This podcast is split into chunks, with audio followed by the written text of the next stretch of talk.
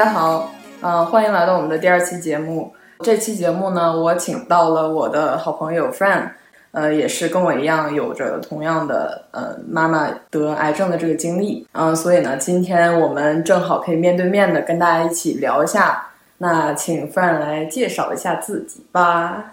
Hello，大家好，我是 Fran。我妈妈是在我读大学三年级的时候得了乳腺癌，然后但是我当时大学是在国外读的，所以我妈妈在得病这段时间呢，我也没有一直陪伴在她的身边。但是我妈呢，也是乳腺癌，她比较症状比较轻，所以他也是没有经历任何的放疗、化疗，这边现在已经没有什么问题了。到现在来说，已经有四五年了吧。我说到这个，我想起来，呃，因为我加了那个乳腺癌的家属群，嗯昨天我在看着大家还在讨论关于乳腺癌的这个五年存活率的这个问题。比如说做完手术之后停过五年，那就基本不太会再复发了。嗯然后我妈妈因为她是她目前状况也是还挺好，所以医生建议她是半年复查一次就可以。嗯所以她是上一次是一月份，下一次她可能就是七月份夏天的时候嗯再去复查一下就 OK。嗯，嗯差不多。我我我妈今天今天刚复查完，哦她今天刚复查完，然后情况也都蛮好，都哦都没什么太大问题。哦，那那蛮好，那真的蛮好。对对对，嗯，好像是我记得我妈应该是一一一八年，对，嗯一八年年初。我记得那现在有正好四年，那你还有一个大概的印象吗？就是当年一八年的时候，我妈，我妈是她一直身体都不是很好，就虽然嗯不是癌症这种，但她一直都是好像身体就是很容易长这种小瘤子，但大部分都是良性的。嗯嗯是而且我们家也都属于那种对于这方面很重视，就是比如说我也是，我基本上从高中开始，我就是会每年或者每半年都会去体检，就我父母就会对这个意识很高，所以我们就是当时是我记得我是在那个国外外面读书，嗯然后那天呢，就是我去我朋友家玩儿，然后玩儿回来的路上，然后我还记得，就是我自己坐在公交车上，然后那个公交车好像当时很晚了，那个公交车只有我一个人，然后我爸就突然给我发信息说。我妈妈好像检测出来有一个瘤子，但当然也没有说是癌症，这样就是也是可能比较早。说只有在做手术的时候，就是实时检测。嗯那如果是良性的话，那就手术可能就比较小；但是如果是恶性的话，那肯定就是要切除。嗯就是这种感觉。我妈其实，在这件事儿中一直没有正面跟我沟通过，直到她做完手术，哦，她都没有，我她都没有这样。我妈一直都是这样，就是像她这次去体检，嗯她也是全部体检完了，今天才告诉我的，就说、嗯哦，我体检完了。但是她在体检的过程中，她就不太会去跟我说，都是我爸这边跟我说。哦，都是爸都是我爸动的，我爸默默的，你知道吗？私信我，就是就说你妈又啊这样这样。有画面了，在公交车上自己一个人看着爸爸发过来的 妈妈生病了的消息。因为我妈身体一直都不太好嘛，所以也不是说感觉是毫无准备，就是觉得挺挺复杂的吧，当时那种感觉。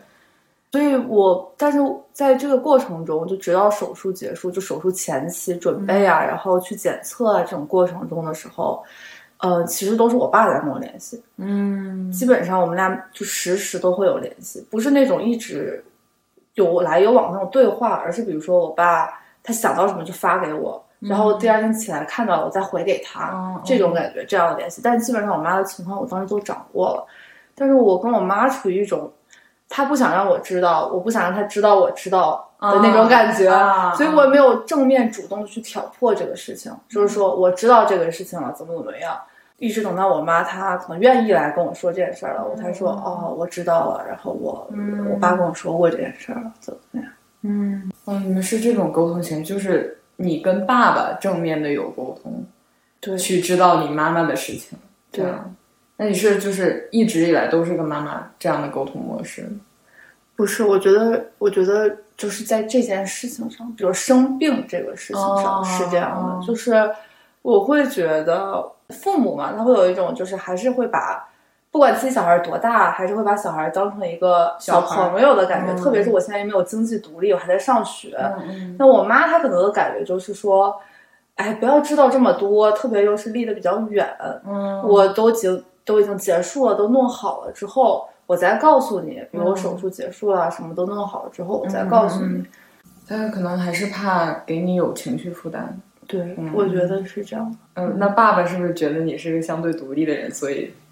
什么事情都会跟你说？我觉得是他负担不了，他得找个人发泄发泄。爸爸是爸爸好像是小朋友，对，我觉得我爸就是那种，他得找个他他他有点承受不了，可能因为也是。像我爸他离得比较近嘛，那他承受的这种东西肯定会比我多一些。毕竟就是时时跟在周边，那肯定各种情绪上的压力啊，医生正面的一些沟通什么的，都是我爸一个人嘛。他肯定，我觉得他是有点，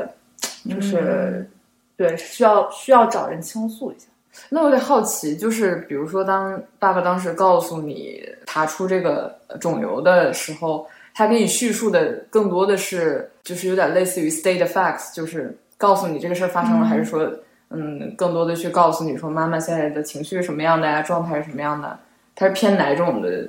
就是叙叙述？我觉得，我觉得其实其实这这就是呃。有点像我我们家整个人本身的性格，就是我们几个人的性格，就是我父母的性格吧，他们很少会展露自己的情绪，嗯，所以他们说很多事情就是他们想要所谓解决这个问题，嗯，就是不会说他们觉得情绪不是一种可以被解决的问题，他们觉得能被解决的问题只有那种比如手术不手术、化疗不化疗，这个是什么病，是这种感觉。就从小对我的教育也是，他们不会着重情绪这个方面，他们可能更多的是，你考试，比如说你这次考试考差了，你为什么考差？哦，那你可能是因为你数学这块没做好，你这个东西不懂，那我就帮你教懂。嗯，他可能不会考虑到，就是说，那我考差之后，我个人的情绪啊，我会不会没有信心？那下次我是不是对数学就不喜欢了之类的？他们会觉得，就他们本身，他们俩的性格也，也不是那种很情绪化，对，很情绪化的人。嗯就会很理智的分析，呃，事情的因果，然后怎么解决它。嗯，嗯嗯，就他们之前一我一直就是给跟我说嘛，就我小时候他们会这么教育我，就是说他觉得一个人很成熟的标准就是在任何时候都控制好自己的情绪，嗯，他们是这种感觉，他就觉得你不能就是情绪失控，嗯，你爸爸妈妈都是这这样的一个嗯想就法。他都是，哦对我觉得，哦，那还蛮神奇的，因为我爸爸妈妈就是，就是相对来说哈比较情绪化的人，所以我我跟你的感觉可能正相反。就我可能是更多的会直接的察觉到他们的情绪，因为他们情绪不是很收。嗯嗯嗯呃，比如说他们之间有一些夫妻矛盾的时候，也是会直接展现给我的，就不会回避，刻意的回避我，除非矛盾很激烈，嗯否则的话，呃，他们就是会直接在我面前争吵啊或之类的。嗯然后包括教育我的时候，也会更多的倾向于情商这一方面，嗯，就是你要去做一个体恤他人情绪的人，嗯。你要去做一个开朗外放、能够接纳别人的人。嗯。就这个可能是我们家的一个教育模式，嗯。所以我觉得当时我因为当时正好我我妈确诊的时候，我是在家的嘛，疫情的关系我在家，所以那个时候我相对还是心理准备是来源于，嗯、我妈的情绪一直都有展现给我，就是当他察觉到自己身体不对劲儿的时候，嗯我就发现了，嗯。呃。基本瞒什么事情是瞒不住我的，因为他们两个就是情绪外放的人，然后我也是我又是一个很容易接收情绪的人，嗯。所以就是，如果有人问我我的原生家庭给我什么的话，那我可能就会说他们把我教成了一个，呃，像透明啫喱一样能容纳别人情绪的那种人，嗯就这种这种调子。嗯嗯，我所以我觉得咱们俩就是正相反。嗯嗯嗯，我爸妈没有太教过我要需要理智的时候该怎么办，所以这就是我到现在的一个短板。我有时候不知道理智。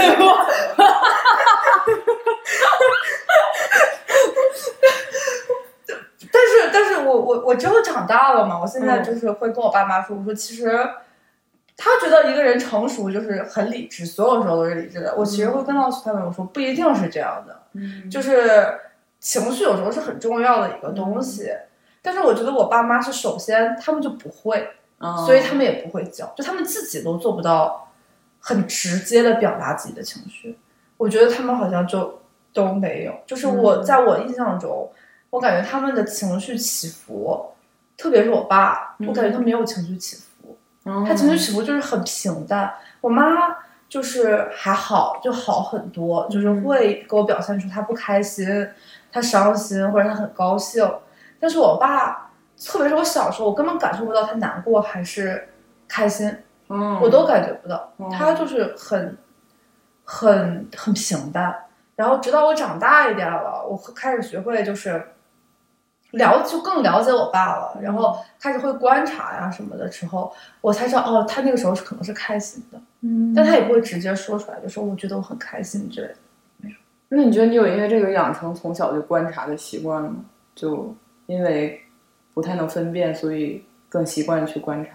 我觉得肯定会有，嗯我觉得肯定会有，但是我觉得不太一样了，这个观察的感觉。嗯。就是小时候的观察，就是你不了解，所以你去看别人，啊有点像模仿那种感觉，嗯，就是你看他们这么做，然后你你也这么做，这种模仿。但是之后，特别是可能高中之后吧嗯。的观察，有点像是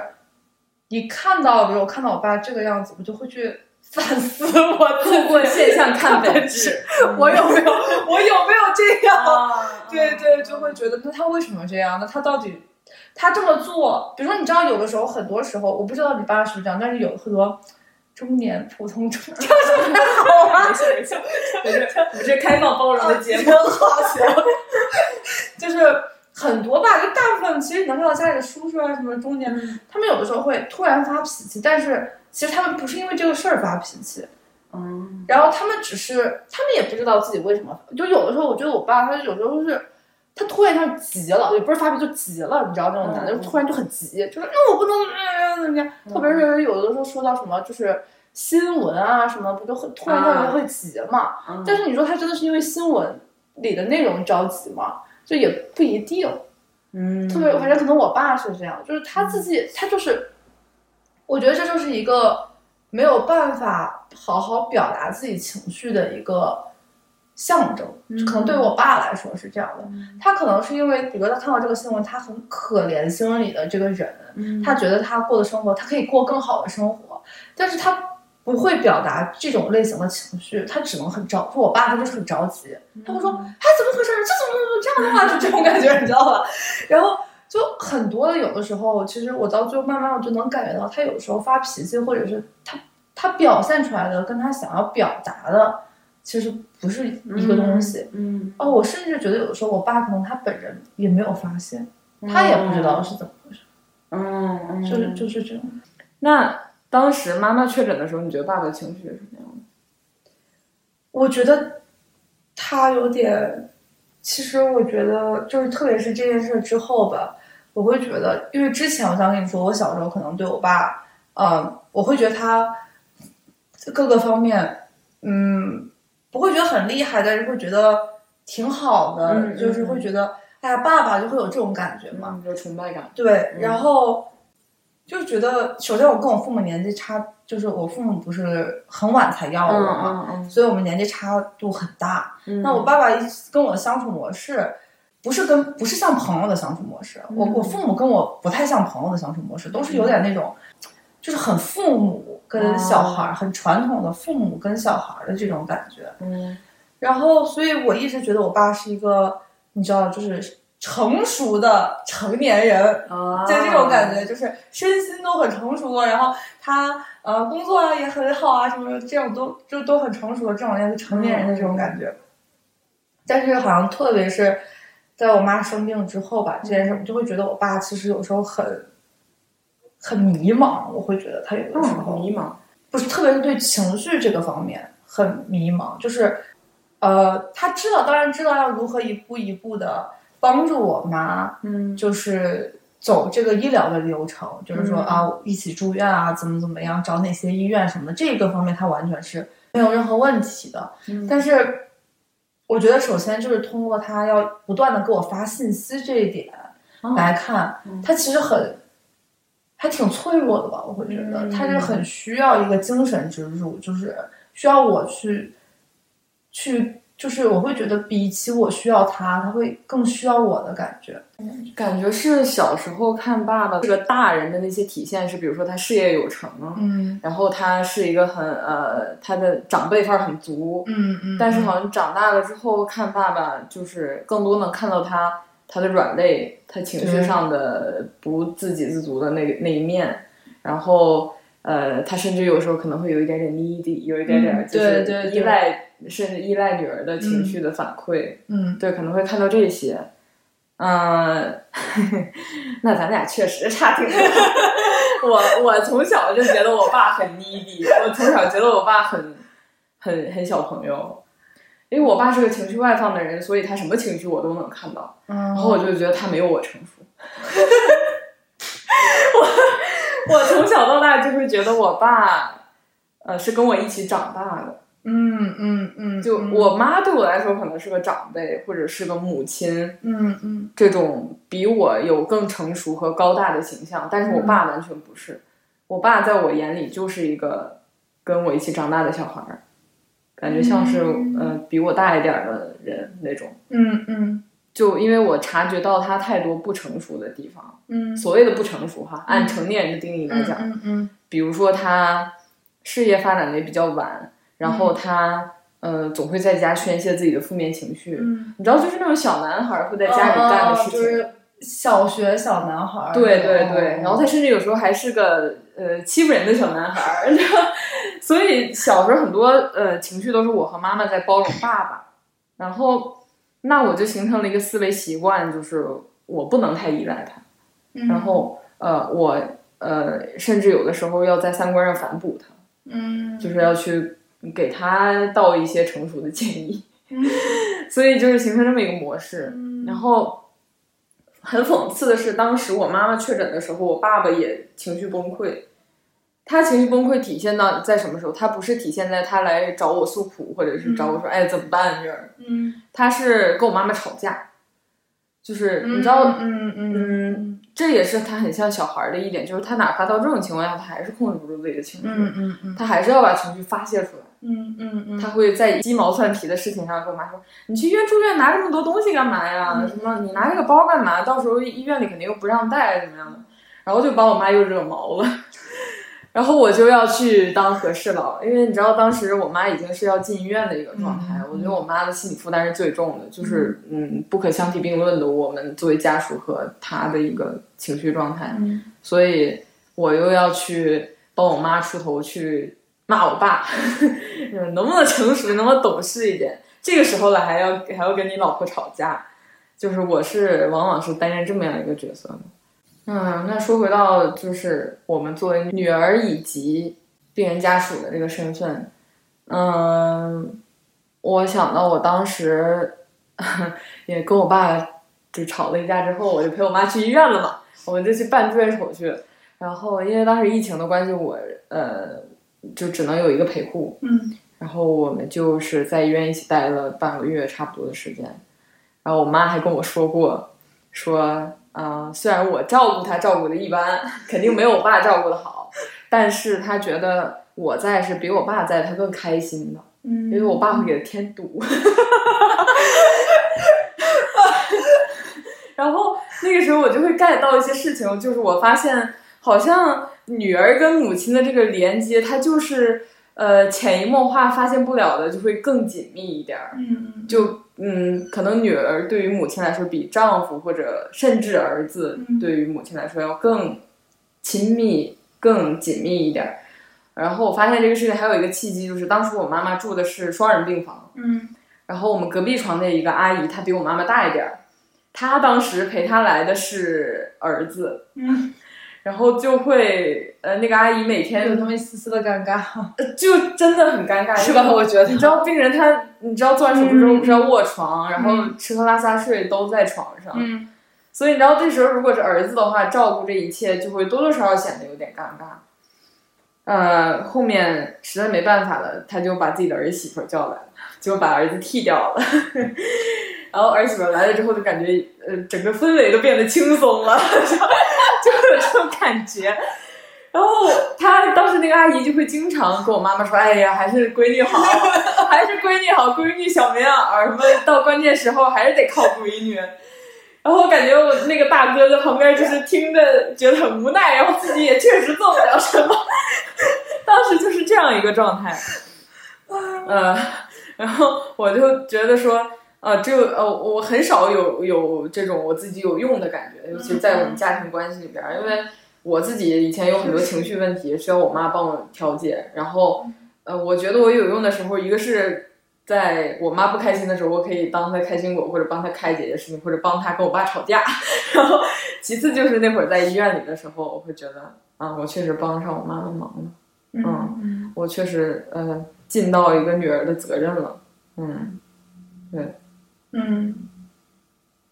我觉得还就是，反正你刚刚说，我也在想，我我反正我想到就是说，你说这个情绪这个点，嗯。我之前就是因为我们家属于，我说我可能我差不多十岁的时候，我的老姥姥、姥爷或者爷爷奶奶都已经差不多八十或者九十五、七十五岁以上了嘛，就年纪比较大，我们家人，然后就会有老人可能得一些癌症啊之类的，所以我可能在我记得我是读小学四五年级吧，读小学四五年级的时候，然后我姥爷就得了脑瘤。但是当时我姥爷已经差不多八十岁左右就是年纪会比较大一些，所以对我我们家其实对于整体这个癌症这个事情，首先可能比较熟悉，嗯，就是不它不会让我觉得这是一个我从来没有听说过，只在网络上看到过的一件事情。嗯我会觉得就是因为我姥爷得癌的时间非常长，他即使就是得癌了，他也是就是当时脑瘤也带呃就是做完手术之后，我姥爷是八十七岁的时候去世的，八十嗯八十还是八十九岁，那很长对，年纪很大，所以其实我妈照顾他可能有十年吧。差不多左右，从七十七岁对，差不多有十年。那对于我特特别是这十年，对于我来说，就是从一个小学生到大学生，哦，就是这十年。然后，所以我对其实从小我就会对这癌症这些东西特别熟悉。嗯，然后很多人都会跟我说，就是他们不是刻意在跟我说，但是这个就是变成了自然而然的变成了我们家庭中的一个部分。嗯，就比如一个话题，对一个话题，肯定会聊到说啊，那你要多吃点这个，怎么怎么样，这个、这些之类的。所以我觉得，当我妈发现这件事儿之后，其实也是要看，我觉得妈妈的心理承受能力也是跟家里人的态度有关。嗯就是我们当时，我爸当时我记得他当时跟我说啊，或者跟我妈说的时候，我爸就会一直说的类似于是，啊，就说早期很好，嗯这个事情非常好，这是个早期没有关系，嗯这个东西做一个手术，它不需要放疗跟化疗，这个事儿就结束了。嗯，然后，而且我爸本身就对这些东西就很重视，就是他会就是，我觉得有这个意识，对嗯，平时健康之类的，对。嗯，他可能会就是去看一些，比如说你要吃些什么，要怎么怎么样，去调研，对，去调研。就是他，对他就是本身也，他就是很擅长做这个东西，嗯他很擅长做这个东西，然后他就做的很好。我觉得这也是一种比较不不是直接的鼓励，说你一定能变好，但也是一种比较侧面的支持吧。嗯，就是说你不要有太大心理负担，没关系，做完手术咱就好好调身体，嗯吃点这些。你看你该吃什么我都给你找好了，这到时候我们就这么吃，我们去做查那个当时看那个中医嘛，就喝中药调一调什么的这些那些，嗯然后之后要怎么怎么样，比如说每隔三个月要去复查一次这种东西，没事儿我都给你做好了，你放心吧。他会有一种这样的感觉，嗯，这样就会让病人比较放心，对，嗯而且特别是对于我来说，我也会觉得挺好的，嗯因为我毕竟当时没有在国内嘛，嗯我觉得这是最大的一个问题。而且我当时是，其实挺有意思，就是在去我妈确诊的一个月前，我刚回过国，哦，但那个时候是就是都没有查出来。哦然后我回国是因为我在英国这边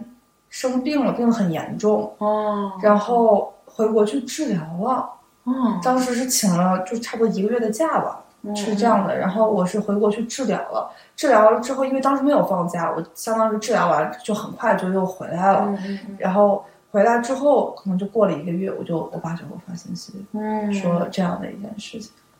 嗯然后当时就是，嗯，我没有主动的说想去问我妈，是因为反正可能也是我自己的猜测吧，就我不确定，我没有跟我妈正面的聊过这个事情，我不确定她是不是这么想的。但是我个人首先有的时候会这样，就是我们怎么说亲密，但是没有那么亲密，还是有边界感。对，我而且边界感。是我需要的，哦，是这种感觉，不是说我们刻意会有一个边界感，而是我有时候需，我觉得我非常需要别人尊重我，或者给我一些个人空间。那么，能尊重我或者给我个人空间的一个很重要的点就是，这件事我不想说的时候，你希望你不要来问我。反正我个人是有这种感觉。那我我我觉得我这样的一个习惯吧，或者这样的一个性格什么的，肯定是跟我的，特别是在于亲密关系中会有这样的一个习惯。我个人觉得肯定是跟我爸妈是有关系的。嗯，通过那件事，就特别是我妈当时是一八年的时候做完这个手术，然后这次体检我都没有主动问她，就是我觉得我妈妈也是这样的。嗯，就我会觉得她是有一种这个事儿，她当下她就是想要。一个人对，或者一个人消化一下，嗯，然后，而且因为我记得当时，嗯，他给我打电话，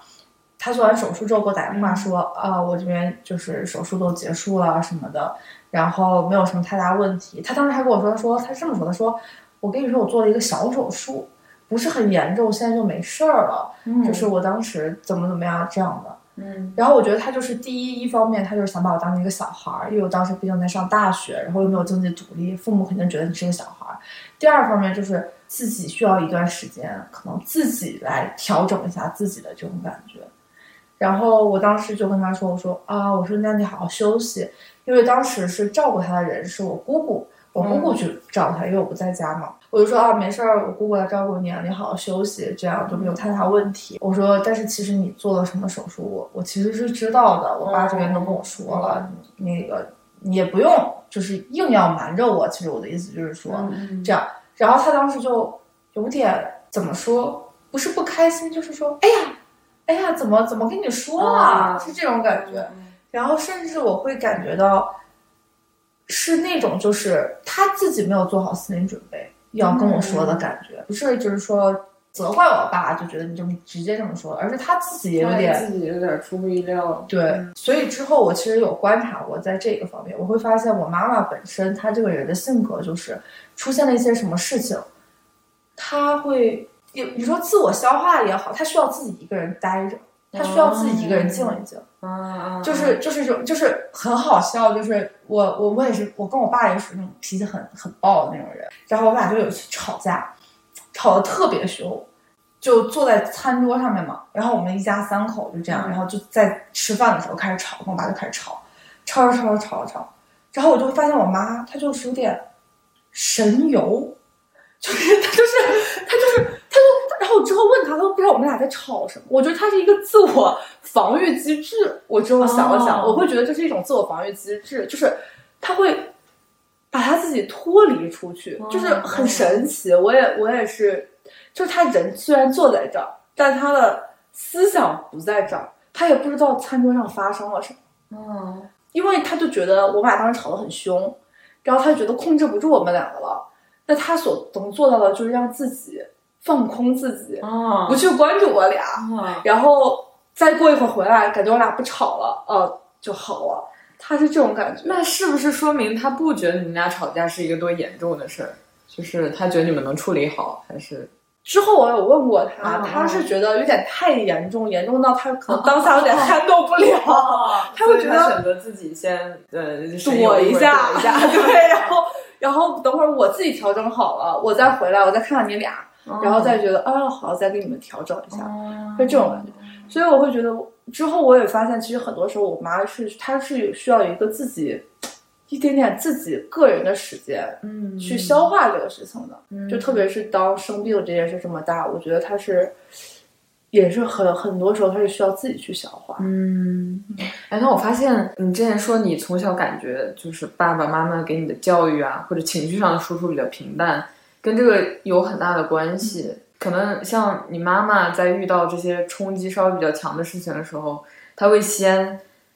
冷静的冷处理一下，嗯嗯然后看看能消化成什么样，嗯然后消化不好再咱们再解决嗯这个事情。我觉得这个缓冲对某些激烈情绪的情况下还是很重要的。对，嗯嗯，因为像我们家就没有这个缓冲，所以我我为什么说重要？因为我觉得如果小时候，呃，我观察到我爸妈有这样一个习惯，就是遇到什么呃嗯让你很生气、很着急的事儿，你先静一下，先缓冲一下，有这么一个习惯的话，对我现在可能影响也会更正面一点，对，嗯而不是说一上来就上头了，就这个情绪一下就飙到头顶，对。我妈也没有影响到我，我现在也是，就是一下就上头。但是我觉得你还是会有一些，就是像呃独处的需求，或者是嗯，对，这个这个自己处理东西的这个能力。这个是就是可能长大之后，可能当下没有发现，也就是可能回过头来再看的时候，会觉得、啊，其实就是都已经是这样了，嗯、嗯那就是这种感觉。而且你刚才说到，嗯，你爸爸能，呃，就可能虽然情绪不是很稳定，可能需要、呃过来找你说一些事情之外，他可能其他事情都事无巨细的给安排好，嗯。然后呃，包括检查这些都能够做得很好，嗯。这个我觉得也是一个点，也是我觉得很值得借鉴的一个点，因为，嗯，在面对这种事情的时候，相比于情绪，确实这些事情它更行得有效一些，更更有用，更及时的能够产生效果，能让人放心。对，我觉得也可能是因为首先我们家比较熟悉嘛，哦，对对对对，然后其次。我爸有点强迫症，嗯其实很严重。嗯然后特别是他一有压力，他的强迫症就会更严重。他只有比如他会觉得，就是我要把这些事儿做好，他才会心里有底儿。他其实他会觉得，就是因为他有压力，他可能会觉得很情绪上很有压力。就这件事儿出现了，我我妻子现在住院了，我我女儿不在我身边，那我能做什么？能做什么？那我只能就是说，把这些我所谓的情绪全部都发泄在可能做一些调研方面，嗯然后全部把它做出来。嗯，他，我觉得他也有这样的一个，但是确实，我觉得我爸这样做之后，就是让我觉得安心不少，因为毕竟我在海外嘛，嗯，然后我我我肯定也很担心，而且当时我会觉得我与其是着急，更多的是像有点懵，啊、也确实焦虑就是，有点迷茫。对，有点迷茫，就是说啊，这个事情，而且一就是我妈一开始就没有确定到底是良性或者是恶性，然后他们就是直到做手术的时候，当场去病理，然后才知道，所以我当时一直的感觉就是挺挺迷茫、挺懵的。就是因为我爸也是当时这么跟我说，说他说不一定，因为医生当因为我妈是非常非常早期，然后当时其实医生没有建议切全部切除，就是说呃可以直接把它取掉就行了。嗯，但是因为我妈就是她属于身体基础条件不是很好的，嗯然后我爸就觉得说，哎，就觉得太有风险了，然后就说要要不然就全切了吧，这样就是比较好。我妈我爸我妈当时是这么想的，嗯嗯所以当时那个医生也不太确定这是恶性的。所以我在其实，在动手术之前这两周一直属于有可能是良性的，有可能是恶性的，然后也一直属于那种啊，最好是那最好是良性的吧，对，有点害怕，但是又觉得啊，希望最好是能是良性的。结果之后就给我告诉我是全切了，其实是他们是这么打算的，如果是恶性就是全切，但是当时那个医生其实说想全切当然是最好，但是不切，我妈那种情况也可以。其实当时对对对，因为非常非常小。嗯嗯，非常非常小。那因为当时虽然你不在，但是你爸爸在，然后你爸爸又呃前期工作做的都很好，嗯、所以就是心里还是心里还是有底的，嗯。心里有底的是相对比较放心情况下，就是等这个病理的这个阶段就不会太过于焦虑一点，嗯嗯，因为我当时记得是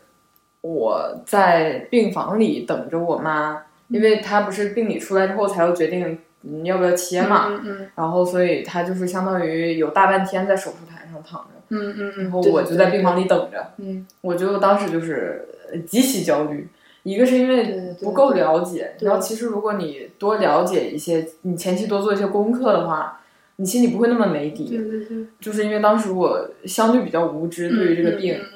所以就非常焦虑，然后非常害怕，就想的特别坏。嗯嗯我当时不是在病房里，呃，我就是一个隔离的状态，因为不让出病房，不就是陪护和病人不能出住院部的楼，甚至我们不能出那个病区，所以我当时在那里边就是负面情绪特别强，因为本来状态就不好，然后你还要担惊受怕，之后吃的也不好，睡得也不好，就大概是那么一个状态，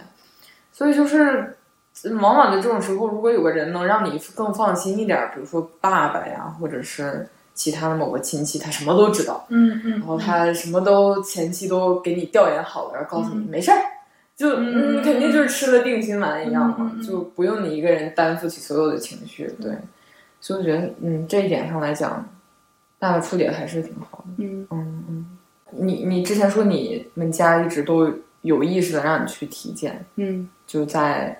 嗯，定期检查。嗯，那你觉得你之前在国内和在这边体检有什么区别？在国内，在国内的话，嗯，我差不多就隔半年或一年就会去体检。嗯，然后一般就是一年整体体检，就是从抽血呀、B 超啊，然后扫那种片子啊，什么 CT，、就嗯，就是可能整个这样做一遍。嗯然后有的时候半年就是会专门去扫一下 B 超，就是淋巴不是很很容易嘛，嗯就是那种淋巴各个各个地方扫一遍。然后我在这边是因为当时我觉得就是确实就是可能我妈得完这个病之后，还是害怕。对，肯定还是会有点就是觉得。哎呀，呃，就是那我也得查呃、对，嗯而且我我在之前我妈得乳腺癌之前，我也是，就是我我得的是那个结节，啊，乳腺结节，但是我是属于那种是是结节嘛，就是有的时候有，有的时候没有，嗯就是类似于这种，就有的时候我可能我这一年测它，哎，就比如说有三个结节这样，嗯第二年测就就没有了，没了它对，嗯它就是这样这样的一个感觉，不是很严重，但是你知道呀，心里会有点点负担。对，就会觉得哎有负担了，嗯，然后我妈得完这个病之后，啊，突然有一天就觉得。负担更重。对，我觉得 我靠，我好像得瘤了，就那种感觉，就是我就是就是那那两天吧，可能就会觉得也自会自检嘛，然后就有的时候突然觉得啊，我是不是得瘤哦，了？摸到了什么？对我是不是得瘤了？然后就那种感觉，嗯然后我就我就给这边的那个那个 GP 嘛、嗯 g p 吧，嗯，对 GP 打电话 GP 嗯对，然后给 GP 打电话，我就说我我想约个医生这样。嗯然后呢，他就说，我当时记得是周一还是周二，他说，哦，那我们现在能给你约的医生只能约到周五了，嗯，然后周五下午四点你行不行？我说嗯那那可以啊，那就周五吧。嗯我说那我能指定说医生的性别吗？因为当时就是想要一个女女医生嘛。他说可以，那你能给我说一下你的基本情况吗？就是你为什么想来看这个？啊，我就说啊，我觉得乳腺好像怎么怎么样有增生啊之类的，就摸到了什么东西。嗯然后他就说：“那这个东西摸多久了？”我就说：“哦，我觉得好像有三四天了吧。”然后他就说：“他说那你有没有什么家族史什么的？”我说：“哦，我妈妈有这个东西。嗯他就立刻他就说：“那你今天下午就给我过来。哦，对他就是这种感觉。他说：“你下午两点你就过来吧，你现在就来。然后我们就给你看。然后我下午就过去了，过去之后我就先是找了一个医生来帮我做指检，嗯然后这个医生就是帮我呃录了一下所有的情况嘛，就基本信息啊，然后所有情况什么的，嗯然后给我做了这个指检。我就跟他说我，比如说我摸到哪儿哪儿好像有个硬块，他说。呃，他觉得不太确定，而且那个时候可能是我来姨妈吧什么的，他就觉得会有那种生理的变化，他就说，那你两个星期后再来做一次指检。嗯。然后我两个星期后就又过去了，他摸了一下之后，他说啊，其实好像呃应该不是很严重的问题，即使有也不是很绝对不是很严重的问题，嗯。然后各方面也都没有问题，淋巴呀什么的也还是指检都做了一遍。他说，那你这样，你就再过两个星期你做一下 B 超，嗯如果你真的很就是还是觉得，因为我有这种遗传病史嘛，嗯他们就想。就是可能是更这个，就是说精确一点，对对对对对嗯去更确保一下，我就去做了个 B 超。而且我觉得还有很有意思的是，国内做 B 超不是，比如说你人躺在右边，哦机器都在左边，你是看不到那个哦机器的屏幕的。啊是，嗯我当时的 B 超是，我躺在中间，屏幕在我左边，医生在我右边，所以相当于整个屏幕是我跟医生可以一起看的。啊，然后他就边看边跟我说，那个医生他会，哦。他就会边看边跟我说，边看边跟我说，他会告诉你这个是什么，对对他就会这样哦给我看，然后他告诉我说，他说，哎呀，其实都没有任何问题，就是说可能是因为太瘦了，然后摸到的就是那种身体的那种组织对，就组织，像骨头吧什么的，我也不太确定，也没太大问题。而且这边不是 NHS 也可以提供，就是说可以做基因检测嘛？啊，可以，对，就是如果你父母特别是就是妈妈可能乳腺癌啊这方面都可以被测出来，嗯，就是说看看你有没有遗传基因，突变，对嗯基因突变的风险这些。是我我有这个感受，因为我之前也在国内，我跟你就是一样一样。我妈得这个病之后，我焦虑的要死，因为我自己也会有胸痛，就嗯对对对就乳对房胀痛这种。对对对，呃，虽然说其实挺常见的，嗯但是也不容忽视哈。嗯就是尤其是经期前后的时候，嗯当时我记得是因为我实在是有点疼，嗯因为忽视不了那个刺痛感，嗯嗯啊，我心里就腾生一股焦虑，想我的天，完了。因为那会儿刚陪我妈出院对对对对几个月，对，我也是，我对也是，，然后我也是。我说我靠，完了！我说这怎么办啊？我说我年纪轻轻，不会真的就要跟我妈共度难关了吧？然后我就开始各做各种心理准备，脑内疯狂运转。后来想不行，我说嗯嗯，我我想去医院。我妈说那那那我那我陪你去。然后到医院之后，我就明显感觉大夫没太把我这个当回事儿，就是呃就是敲着电脑，然后啊往往那一坐，然后瞥都不瞥我一眼，就说啊说说吧怎么回事啊？他说我就跟他讲啊，我这胸痛啊怎么样？然后大夫说摸摸出来什么东西啊？我说、啊、好像也就是感觉有个肿块儿，嗯但是我自己也不太确定。我说嗯好像是有，嗯那做 B 超吧，开了个 B 超，然后就去做，也是躺在那个床上的时候看不到屏幕，嗯所以就是医生告诉我什么就是什么，然后我就 就这么扭头把头掰回去去看那个屏幕，很好。我就特别好奇，就是结节到底是什么样的，但是他最后不是给一个影像单子嘛，对，他会。我就仔细看，说哦，这个是结节，然后把那个影像单拿回去给大夫，然后大夫说啊，你这个才多少多少多少多多长的直径，什么没有关系，什么你以后定期查啊怎么样的，对对。然后我就放心了。啊，对对对对对。放心了。然后后来到这边有一次也是，那会儿应该是做项目，然后压力巨大，然 后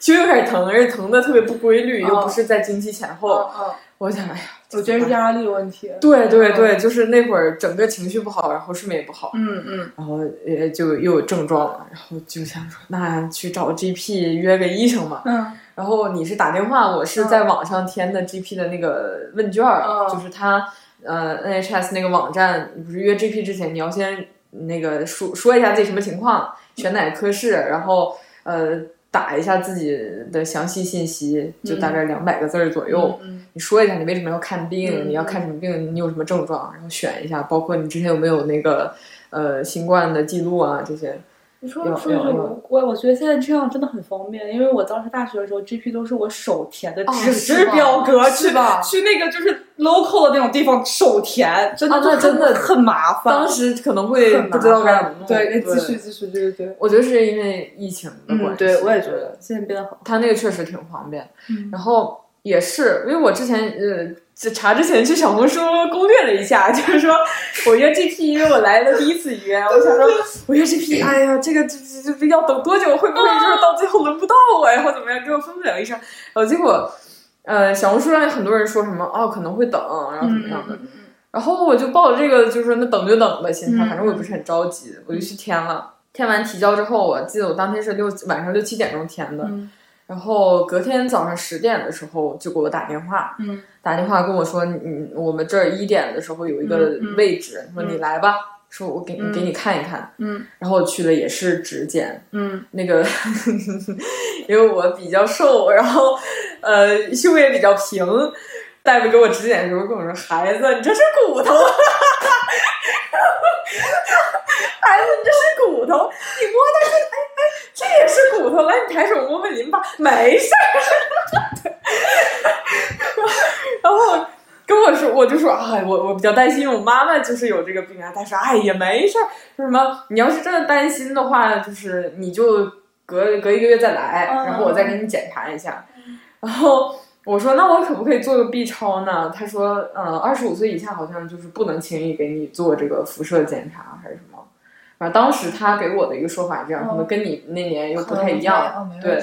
我我当时那个说法就是二十五岁以下不能做。然后我说那算了，反正大夫说没事就没事儿吧。对，前后好像不到二十分钟就出来了，从等到出去不到二十分钟，然后被大夫狠狠的，就是呃拿捏了一顿。我出来之后，我就感觉跟我我出那个医医疗中心和进医疗中心那个状态就是判若两人。我出来之后，我就觉得我现在无病一身轻，咱们就是说一个大轻松。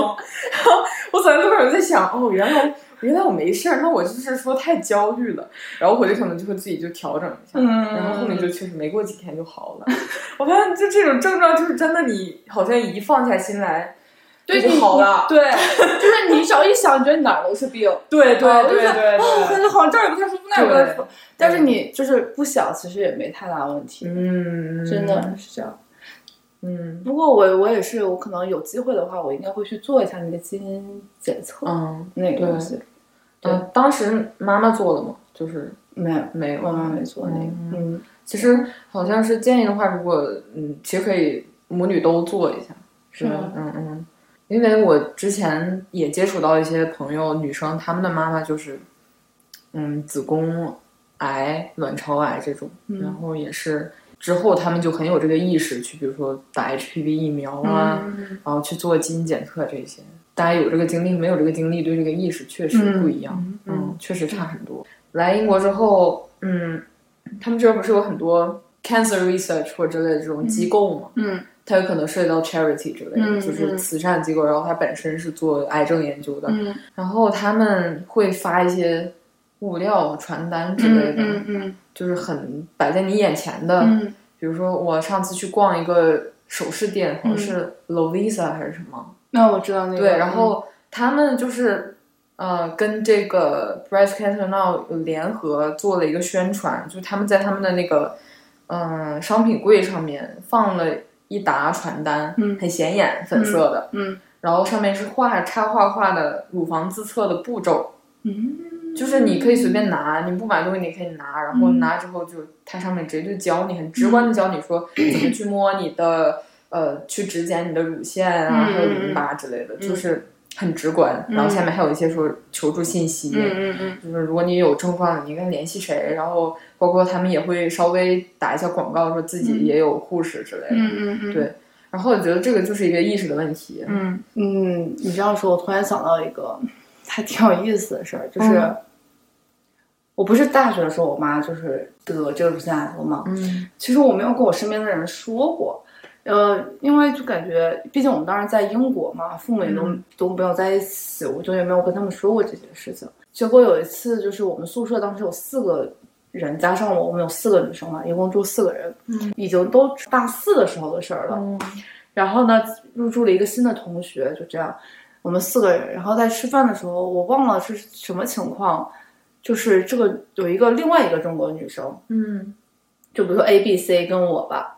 然后呢，C 是新呃是新住进来的，然后呢，A 跟 B 就是之前住进来的，但他们都不知道我的情况。吃饭的时候呢，这个 A 就是好像是当时是有一个什么新闻吧，新闻，然后 A 就说啊，说得乳腺癌啊，怎么怎么样，是因为有这样的一个新闻这样东西，他们就聊起来这个事情。他们就问，因为他们都不知道我的情况，他们就那边聊的说，如果你被割掉一个乳房，你会有什么样的感觉？嗯，然后这个 A。跟 B 他们俩可能当时发表的观点就是说，即使我得癌了，然后我现在就是我切掉一个乳房，那现在不是也有那种轻的，就是说保乳手术嘛，嗯，就是都是可以，他们就觉得也没有太大关系。嗯，但是这个 C 当时发表的观点就是说，他说他觉得，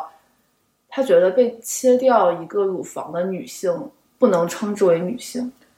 哇哦，对，因为大家他肯定是没有，首先他们是周边是没有这样的人的，嗯，他们就会觉得这是一种就是这讨论闲聊，对闲聊，他可能没有，他就觉得他觉得如果他得了乳腺癌，要切掉一个切掉一个乳房，他觉得那他就会去自杀。哦，这么极端？对，这是他当时的观点。他觉得被切掉乳房的女性是没有质量的生活，他觉得没有质量的生活，那还不如去死。哦，这可以播吗？没关系，没关系，这可以。哦，因为我觉得是有这样的观点的。嗯，因为我之前在查关于这个乳房重建手术的这个相关的新闻也好，机构也好的时候，我去查，然后微博就是有这么一个，可能是个整形机构，但是它有这个项目。嗯，然后他发了一条视频，然后这底下的评论就是很两极分化。就有的人就觉得说，嗯、这些选择乳房重建的女性很勇敢，嗯然后如果能有这么一个手段能帮她们重拾自信的话，就也是个好事儿。嗯然后有的人就会觉得说，缺了一对乳房，为什么要重建？嗯呃他他们觉得说就接受就好了，没有必要再去经历一次这样的疼痛去重建。嗯就我觉得在这种事情上面，往往这种观点的分歧都来源于接收到的信息不同。嗯就像你说的那个 C 同学，他可能完全对这个事情其实他是没有概念的，嗯他身边也没有这样的人，他没有接触过，嗯对，所以他没办法共情，然后他他就整个人陷入在那种对女性性特征失去那种负面情绪里面，所以他能说出这样的话。嗯嗯，我当时也被吓了一跳。我觉得，哎，因为他可能也是因为也是我觉得背景啊，各真的是各个方面得到信息，就像你刚刚说的信息啊不同啊什么，真的也是很重要的一点。那可能他从小就是他，因为之后聊他受到的教育就是那种他会觉得，他妈妈会觉得一个女生就是要漂亮，社会认识的那种漂亮、那种感觉吧。对，就是就是类似于一种，你可能要长得漂亮，然后要女性化，然后，呃，不能有任何的婚前性行为，啊你懂吧？就是这种感觉。然后一个女人年纪很宝贵，就是二十五岁之后女生就不值钱了，不是不是有很多就是类似于这种嘛？但是确实是，所以当他聊到可能乳腺癌的时候，他会觉得啊，一如果我失去了一个乳房，那我不如去死。我当时，我当时首先会觉得是很伤心，嗯，我会觉得这种在为了乳腺癌、为了生存然后抗癌的一些女生，在你眼里就是一个怪物嘛，我会觉得还挺伤心的当时。但是因为他的观点，首先就是 A 跟 B 都不太同意，就很直接的，也就是说，嗯我觉得这样驳他对，就是你没有必要啊，怎么怎么样，我会觉得你不需要这么想之类的。他可能会直接反驳他，但是我当时我记得我呃，我情绪最主要的是我很伤心，嗯，我会觉得好不容易，就像我妈妈那种人，他们比如说抗癌生存下来之后，还要受到社会这种，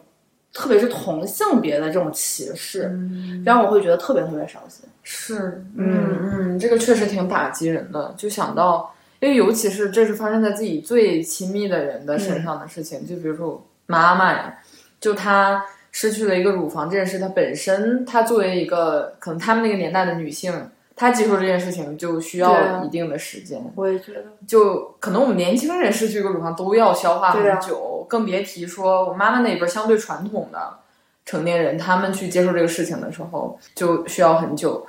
呃呃，反反反过来，他们自己能消化好之后，还要被社会诟病，嗯去说啊，这乳房切了就好怪，就听到这种话，真的很让人难过。然后我我记得我当时还跟我妈聊过这个问题，我说你想要去乳房重建吗？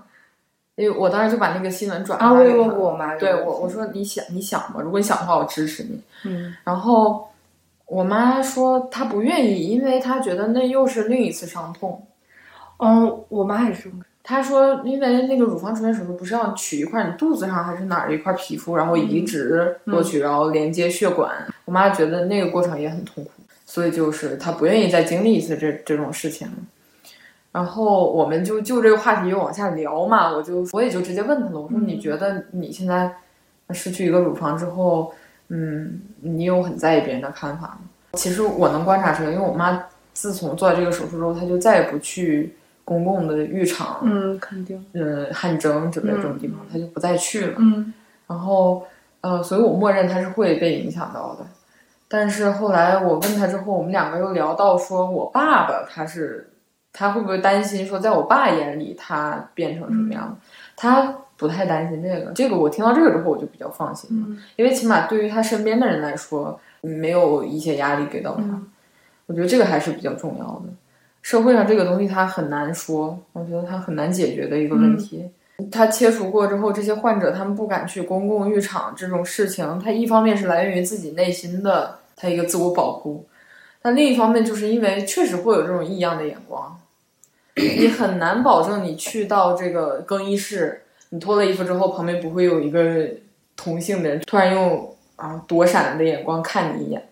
那一下就会很伤人。对，其实可以共情得到，因为哪怕说实话，哪怕我到现在已经一年多了，我再看到我妈妈的伤口，我还是会觉得触目惊心。嗯对嗯我还是会觉得她经历了很大的痛苦，但是我是出于这样的一个心态，我是出于同情他、心疼他，嗯。但是别人可能就会觉得，哦，我靠，这是什么东西？嗯嗯，对嗯嗯我我也是不愿意他去受到这样的一个伤害，所以哪怕是我现在能做的，也仅仅是嗯，默认他、认同他、支持他不去公共场所、公共更衣室这样。嗯，对，嗯。对，我觉得其实你能感觉到，就是特别这件事儿之后，就会觉得家庭的支持特别重要。是的，嗯、对，就是很多东西真的是要靠家人给予一种，就是这种所谓的这种安全感也好，嗯或者是给予他们就是无条件的会给予一个支持。但其实特别有意思的是，我觉得我妈妈在生病的时候，我觉得她最开心的时候，嗯，反而是她去跟那些病友交流的时候。哦，对，就是我妈妈不是症状很轻嘛，嗯。然后我妈我我们当时住院的时候，是因为我们没有疫情嘛，一八年的时候，住院部还是很多人这种情况。他们，然后我妈当时之后就跟我说，就说其实大家心态都特别好，我妈会觉得跟他们交流非常开心。嗯。就是有些人他们其实状况 挺严重的，哦就是还要做放疗、化疗，嗯然后那些就是可能就是头发呀、眉毛什么就都已经就是脱落了这种感觉，但是他们就是心态特别好。我因为我们当时是在我们家那边找的医院嘛，然后那些人就是来于各个不同的阶层，嗯就有的是就是城市里的呀，有的怎么怎么样，然后有的也有农村的呀那些。因为之后我妈有去再去回去输水什么的嘛，我，去复查还是住的那个住院部，还是在那边，我就是去陪我陪过我妈几次，嗯就是那种复查的情况下，然后我就发现，就他们特别开心，嗯。我会觉得，然后他们还经常鼓励我妈，明明他们比我妈严重很多，就他们有的人是双乳都被切除，然后有的人还在进行放放疗和化疗，但是只要就是他们哎这个是感觉挺好的，他们就开始就是。就一帮人就坐那边聊天儿，啊，就是你懂，就在住住院部，当时就很多人嘛，支个桌子，哎，一帮人就坐在里边，然后我就会觉得，其实他们他们这样相互聊，对对方都是一种支持。嗯就他们可以很，我觉得有时候我妈跟他们的聊天，其实比较跟我聊的更随意的多，因为他们都可以很随意的在说自己到底经历了一些什么，因为大家都是这样的人。嗯然后他们就说：“哎呀，怎么怎么样？我我去买了那些，就是之前说有买那种义乳啊什么的那种感觉，怎么怎么样，还是互相推那种淘宝店那种，就挺可爱的。然后我跟我妈就是当时我就会觉得其实。”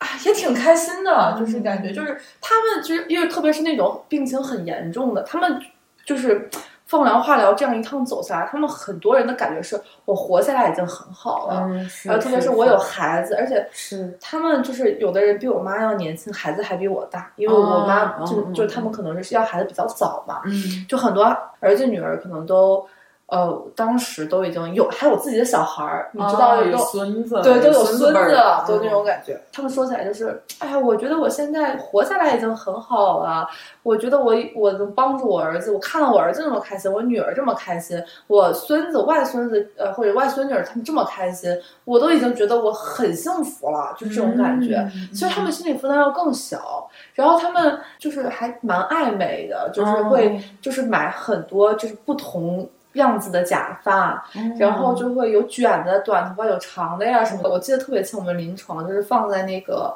病床下面，他每次要回家了，他就从下面拎一个箱子出来，然后就开始套。哎，我今天这身衣服我要配一个什么样的假发，然后穿一双小靴子，就这样。因为他们也只有周六周天可以回家待一待，然后周一又要回来，但他们就是那两天就很开心，嗯，然后就会把自己打扮的很漂亮，然后戴一个小红色的帽子，我还记得特别清。嗯然后就是那种绒绒的嘛，当时是冬天，嗯戴个那种手套什么的，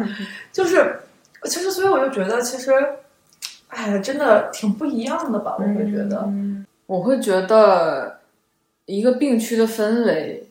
就是说真的是可以差很多，就病区和病区之间的氛围。嗯嗯嗯，我觉得你你你妈妈当时在那个病区，可能就是会有那么几位比较开朗，然后、呃很乐观的病友，对然后。大家会带的整个气氛都很好，是然后整个嗯气氛感觉都很阳光、很乐观、很积极。然后，但是我总体感觉当时我们那个病区的氛围相对比较压抑，嗯。因为大家一个是不能聚在一起聊天儿，嗯。因为疫情做过核酸然后进来，但是还是不能互相串、串病房聊天儿，嗯。然后就只能各自在各自病房里边儿跟自己病房的病友聊天儿。我妈妈那个时候的情绪，我觉得多多少少会被影响到一点因为我们双人病房，她只有我们隔壁床的那个阿姨可以陪她。开始的一两天可能有天儿聊，后面住住时间长了，尤其做完手术之后，每个人身上都很痛，嗯那气氛就会越来越凝重。嗯然后，所以到后面我都有点待不下去了，你知道不知道该做点什么去疏解那种压力。嗯嗯，尤其是那天我妈做完手术之后，从那个手手术室推回来的时候，然后我妈就哭了，因为很痛苦嘛，嗯因为你看麻药醒了之后疼劲儿上来了，嗯就很痛苦。再加上你毕竟是失去了一个乳房，嗯嗯，我我当时也希望身边能有那么一个阿姨或者呢，她就是可能无比乐观，每天都在说：“哎呀，小妹儿，别别别这么闷个脸。”但是当时那个状况就是，他们更多就是自己消化，嗯对。而且我毕竟还对我妈来说，她觉得我还是个小孩儿，嗯她不会，嗯，太过于的说把自己的情绪发泄给我。嗯嗯嗯，虽然说啊，对嗯，虽然说她也因为我可能有的时候照顾她照顾的不是很好，稍微苛责过我两句，嗯但是我觉得也都很克制了。嗯嗯嗯。其实我觉得就是外界的气氛吧，我觉得在那个时候病人是很敏感的，是的，然后有的时候外界什么气氛，其实挺可以很直接的影响到这个病人的心情。嗯嗯，就是我我也有这种感觉，就是我觉得我妈，因为当时我们去复查的时候，我就跟你说那些当时氛围比较好的病区，嗯。我就能明显感觉到我妈很开心，啊，我妈就会觉得，你看他们都比我严重这么多，但是又很对他们都这样，你看我，他而且他们还会去劝我妈，就那种感觉，嗯我妈说那也挺好的，跟他们聊聊天，因为我妈有跟我说过，她说她觉得跟他们聊天很放松，嗯然后她自己很开心。因为我我其实我挺理解，因为我爸，我爸是那种就是他会把东西都做好嘛，然后就是做好，就是把 research 都做好，但是其实无形中也会有压力。因为会一直提醒我妈，就会觉得是你身体不舒是服，你嗯你不太好。那有的时候我都会觉得有压力，因为他会发到嗯。群里嘛，我们家家的群里他就会发我就会说我说哎呀，其实没关系，我妈想吃就吃一口两口这种东西，你就让她吃两口，或者是有时候，特别是我妈这病了之后，我们在一起出去吃饭之类的，嗯。然后就能很明显的感觉到很多东西我爸都不太想让我们点，嗯，比如说炒那种猪肝儿啊之类的那种嗯，我说哎不要点这个，你妈就身体不好，吃不了这个。就他，我会觉得这同时也是一种不断的在提醒我妈，你是个病人，嗯你身体不好，你怎么怎么样。但是虽然我知道我爸是好心，我虽然我知道我爸就是他只是情商不太高而已，别骂了，就不能这么说，这个真的哎呀。没事没事，往回圆圆，就是嗯，但是是好心啊，知道，但是就是我觉得我爸他就是会对这个事情上非常严格，嗯，我觉得可能也是他下，就是也不能说就是他，也是就是说肯定也是想为我妈好嘛，一方面，对，我觉得就是一个担心的表现。他可能习惯性的这个行为模式就是他要去查很多东西，对把所有功课都做足，然后不出不要出差错。他的习惯就是这样，对所以他很担心的时候，他就一下他的行为模式就表露出来了。对，对就是他他他要去做很多对调研。对嗯哦，说到这个，我还想起来，我之前去听了另外一个播客，那会儿应该是粉丝待遇。我当时听那一期，就是也是一个男生他的一个自述，就是说他妈妈得了乳腺癌之后，呃，他做了什么？他把自己研究成了一个乳腺病专家，就是他每天都在做功课，每天都就像学一个专业那样的去学，就是为了能够及时的去帮助他妈妈解决问题。结果后来他就放弃了，因为他觉得他好像成为了一个乳腺癌小专家，但是他妈妈并不快乐，嗯并不希望他成为这样的一个专家。嗯我们有的时候都会陷入这样一个误区，就是去狠狠的做功课，嗯然后狠狠的往家庭群里或者跟妈妈发，是吧？嗯这个东西吃的好，这个东西吃的不好，然后什么多少个十种抗癌产品，你知道吗？这些东西竟然能抗癌，就是发这种推送过去。但是其实真的每一次都是去提醒妈妈，哎呀，我这个病怎么搞得我女儿现在都这么牵挂了？对，搞得好像我女儿现在都花了这么多心思在这上面，她就会又有额外的负担。对，这又是另一回事儿。我觉得我妈也挺矛盾的。比如说这件事儿出来之后，可能我的反应要比他想象中要更冷静，嗯，然后然后要比他可能他会觉得一方面，他觉得这样，他之我不之前跟你说，他觉得冷静理智是一个成熟的标志，嗯是好事她她就觉得很好。但是另一方面，他又又会觉得是不是。我被迫让你长大了？他会有哦，点她是不是有这样的想法？对，哦他会有点这种感觉，因为他就是之前他有跟我提过一嘴，是我们俩也是很深入聊天的时候，嗯，他有他觉得他有点对不起我，他会有觉得这样，哦对，妈妈觉得对不起你，就是因为从小就是让你成熟的太快了，还是嗯，让自己承担的东西比较多一点？可能我的反应跟他想象中不太一样。哦，然后一方面你知道，就是有那种，就一方面父母就觉得。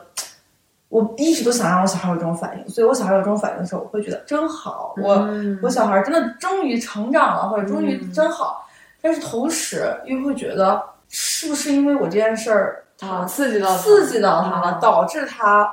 突然变得怎么怎么样了的这种感觉。嗯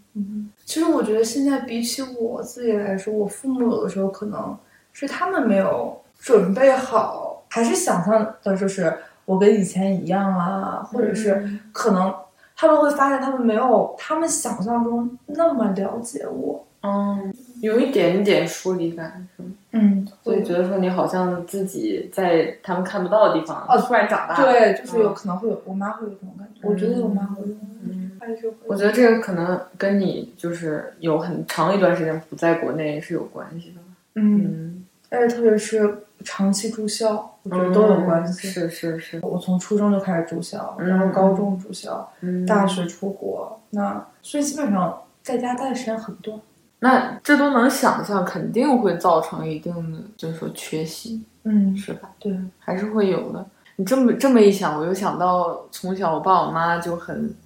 情绪上输入很多给我，但是这也意味着我们沟通很多。对，对。我我从小到大就是好像没有什么事儿不跟我妈说，就是大事儿小事儿，哦小到芝麻粒儿大点儿的屁事儿，我也要跟我妈说，我就是妈宝女，我就是那种有什么事儿。前一阵儿那个抖音上面突然火了一个，发一张图，那张图是一个面包上面一个狗头。然后你要把这张图发给妈妈，说妈妈，如果我变成面包狗了，你还会做我妈妈吗？然后然后就有很多人把这个妈妈的反应发到这个上面，然后就很感人。有的就会说什么啊，你变成面包狗，我还是要做你的妈妈。然后就这种很就让人潸然泪下那种很有泪点的东西。然后我就看哭了，我就把这条视频发给我妈，我说妈妈，如果 如果我变成面包狗了，你会你还会愿意做我的妈妈吗？我妈妈当时不是发了发给我一个问号吗，什么东西？我本来还在哭，然后一下我就清醒了。我说怎么你犹豫了？然后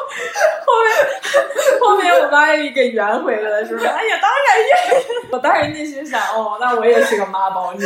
我也很呃，就是很希望得到我妈妈情绪上的这种啊，我还拿你当小朋友啊，我还很爱你啊，妈妈很很爱我的小宝贝女儿这种，就是我还是很在情绪上就是很依赖我妈妈，嗯。嗯。就所以就我觉得这个就是嗯，也意味着我们现在的沟通成本也不高。啊，尤其是我妈嗯。得病之后，我会更注意我自己说话，因为嗯。我毕竟像我爸，嗯，我说话的时候冲也是真的冲，所以我在这之后我就就就会更注重自己的言行一点，在我妈面前，嗯，嗯。不想气到她，也不想给她一些负面情绪，嗯，就是我妈生病之前，因为我爸我爸一直身体很好嘛，然后我们家庭我们家里面就不怎么都不怎么生病，大家身体都很好。嗯那我爸我妈那个时候还觉得工作也很忙啊之类的，然后就觉得都是我妈当时还要照顾我姥爷，那个时候我姥爷应该是一六年去世了，差不多。嗯然后前期我我妈就一直在照顾我姥爷，就照顾了十年十一年这样。然后呢，我爸也很忙，我爸工作啊各个方面都很忙。然后我就是又一直住校，对吧？我基本上从初中就开始住校。然后我们三个就感觉很分离，说实话，嗯因为我我妈大部分时间在我姥姥姥爷那边照顾他们，然后我我爸爸一般都在工作，我一般在学校。然后，嗯，我有一段时间是中午就会去我姥姥家吃饭。我嗯我上高中的时候，那时候应该是，我中午就会在我姥姥家吃饭，跟我姥爷。那是基本上是我们三个一天中能遇见时间最长的时候就是中午在我姥姥家吃饭，然后我基本上就吃完饭，我当时上高中的时候，嗯吃完饭，然后我就回学校，可能睡一觉，这样回学校，我爸我妈休息一下，然后再去上班、嗯这种。然后，但是特别是我妈生病之后，嗯然后我父母呢，也是因为他们年纪到这个，就慢慢慢慢他们就退二线了，或者就退休。因为我妈生病之后就退休了，嗯就我们家里强制就是说不要再去上班了，就休息吧，所以她退休了。她退休之后，我爸这两年就有退二线了嘛，嗯就是基本上，呃，也就是过起了那种退休生活。嗯然后我就是因为疫情，正好一九年的时候，因为疫情，我当时毕业回国，又因为疫情就在国内从一九年一直待到二一年，嗯我能感觉到就是我们三个有在，其实有在磨合，哦然后也有在成长。就是我会觉得有很多时候，因为我也是我之前是属于那种性子挺直的、挺烈的，嗯然后我也是就基本上很多时候我想说什么就说什么，然后嗯我也脾气很冲，也是那种感觉。但是但是现在就更多的时候我就会还挺会换位思考的吧，嗯或者是我会觉得有时候像我跟你说，我观察我爸，就会觉得他有时候急，他也不知道为什么会急，他可能不是因为这个事儿急，有有有的甚至他就是在。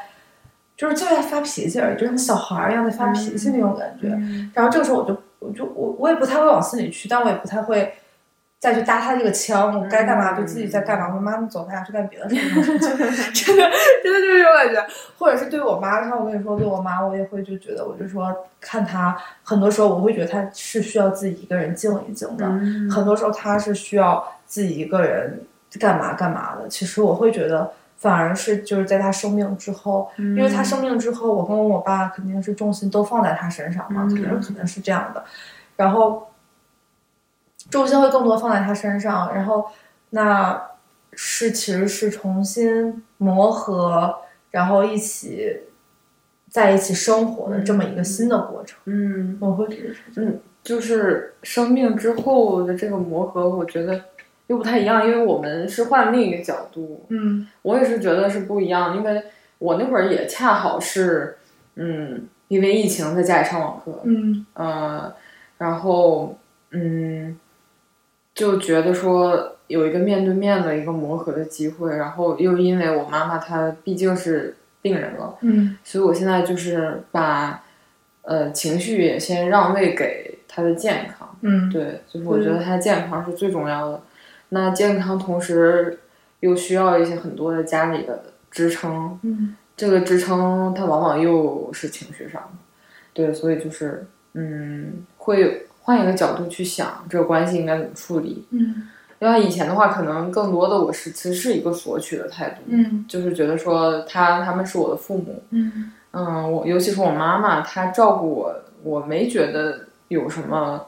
呃，我需要嗯去去想的地方，我觉得就是理说说白就是理所应当的，嗯因为嗯。没有这个意识去觉得说妈妈付出的东西其实是很宝贵的。嗯。但是在这之后，我就突然去反思，就会想说，其实妈妈在家庭里面，她也不是没有压力的，嗯。因为我们传统的这个母性的角色，她还是一个天然的照顾者嘛。嗯就那他所付出的情绪啊和一些劳动，他可能就是容易被忽略。嗯嗯所以他得病之后，我就会去更注意一些这这些事情，就比如说他今天有没有，呃嗯，因为一些他本不该负责的东西而被苛责啊，嗯嗯就比如说一些家务劳动或之类的，有没有被我爸挑刺儿，嗯然后有没有就是类似于这种受到的不公平的地方，嗯我会更多的关注他，因为这个影响到他情绪正向的发展。然后，嗯，而且之前我是其实是真的是很容易跟我爸有冲突。嗯其实原因大部分也都是因为他跟我妈有冲突，然后我想站在我妈这一边。然后上一期我在跟小巨鳄聊的时候，我们也说到，就是我现在更多的就是去寻找一个更温和的方式去处理负面的情绪，我们家里人的嗯就是关系上的负面的情绪。之前的话，可能我完全不会往这方面想，我就觉得我对，或者我和我妈对，那我就要跟我爸对着干。嗯嗯，对，但现在我会去想，那你这个对着干，它的结果是什么呢？就是这样的话，也会有很多负面情绪啊。那妈妈可能也不一定就有多开心。嗯嗯对，而且我发现，呃，很多呃这个，嗯，比如说病，嗯，病人家属，嗯，做做儿子做女儿的，容易，容易有一点，虽然挺听起来挺残忍的，就是容易自我感动。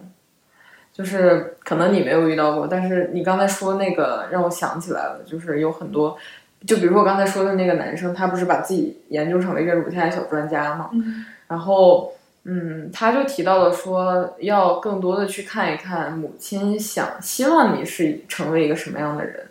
就是说，嗯，不是说事业上或者是那个，嗯更多的是，比如说他希望你情绪上开心，他希望你成为一个能够做自己喜欢的事情的人，但是，呃，有的时候我们可能自己，呃，自我感动去做的一些事情，然后反倒嗯，反过来哦，我明白。对，这这个小时候会有界限很模糊，我觉得其实挺难把控的。嗯但是我觉得，我觉得相对来说咱们做的还可以，因为我们毕竟也都二十多岁了，嗯对，嗯有这个能力了。嗯嗯，对，很多我我我明白。嗯，我觉得自我感动这个，还有的时候就是 小时候嘛，就像刚刚说的，我觉得我小时候会，就像你刚刚说的，就是有时候跟爸爸吵架或者怎么怎么样，就会觉得就是我，我觉得你这样说不对，我觉得你这样对我妈不好，我觉得我要这样跟你说，你这样是对的那种感觉。嗯。但是确实现在，因为现在感觉你现在其实长大，还有一种很直观的感觉，就是对错这个东西，可能在我们或者在我们家，它那个界限没有那么的清晰了，你就不能说他这样说一定是错的，或者这样做一定是对的，嗯，对吧？就像就像比如说，比如说，特别是我们家有的时候。就像我跟你说，比如说吃那种吃饭吃猪肝儿这种感觉，我妈我爸说你一口都不能吃，这个套菜点上来了，你就不能吃这道菜，不能点这道菜。我说没关系，点上来吃两口也可以。那你说这个东西有错跟就它没有那么明显的对错之分，对吧？所以其实，如果你因为这件这种事情或者再发生争吵什么之类的，我会觉得挺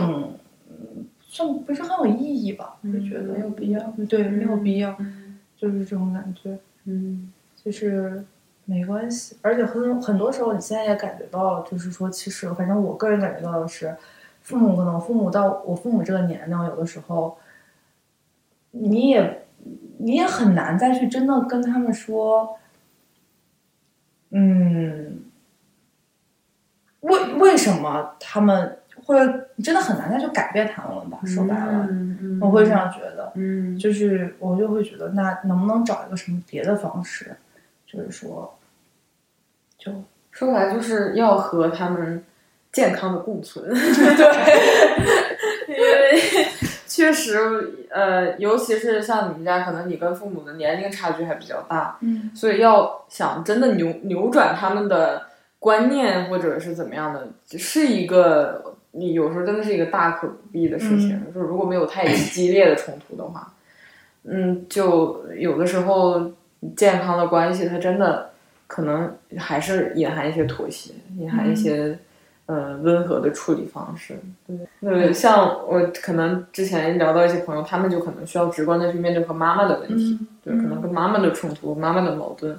然后爸爸可能相对隐形一点，嗯嗯，嗯，所以就是不同的视角看问题，就是因为家庭和家庭之间差太多，不太一样。对，所以虽然虽然说虽然大家都是女儿，但是这个战略 对还是不一样，得。对，表面上看到我跟我爸是很强势，但其实我们俩对我妈都很就是爱不，能这么说吧？尊敬，对，尊敬我，很路的，就那种感觉。就是但是我们我们家话语权都在我妈那，嗯，基本上都是这种感觉。原来是这样。对，其实是这样，但是我妈不太她，但但我觉得我妈好的点在于她她非常知道我跟我爸想要什么，她不太会就是很强势的，就是说你们俩要听我的，你们俩要听我的。嗯所以就相当于我跟我爸吵起来的时候，我妈可能就走走掉，她就会不会就说你们俩先自己弄一弄，然后过了一会儿可能再回来。好像是领导者。对，就我跟我妈或我爸跟我妈之间都是没有矛盾的，嗯，对，都是没有矛盾的。我们家唯一的矛盾就是我跟我爸。就是说，如果有在听的人，就是说可以以这种健康的夫妻关系为借鉴，提供建议给你你们的父母啊，我觉得这挺好的。但是就这种父女关系还是算了。所以就是没办法。哎，家家有本难念的经历，这本经就是关于你和你爸爸的。我就打算到时候写一个手册，就是如何使我爸。聊不下去了，再聊就全都是人间人生轶事了，真的是。我觉得今天聊的很全面，因为，嗯，呃，也提供一个不同的视角。因为我我聊了这么多，呃，女生里面有很多都是妈妈比较强势，但是呢，相反，她们可能的家庭地位或者是在家里的话语权，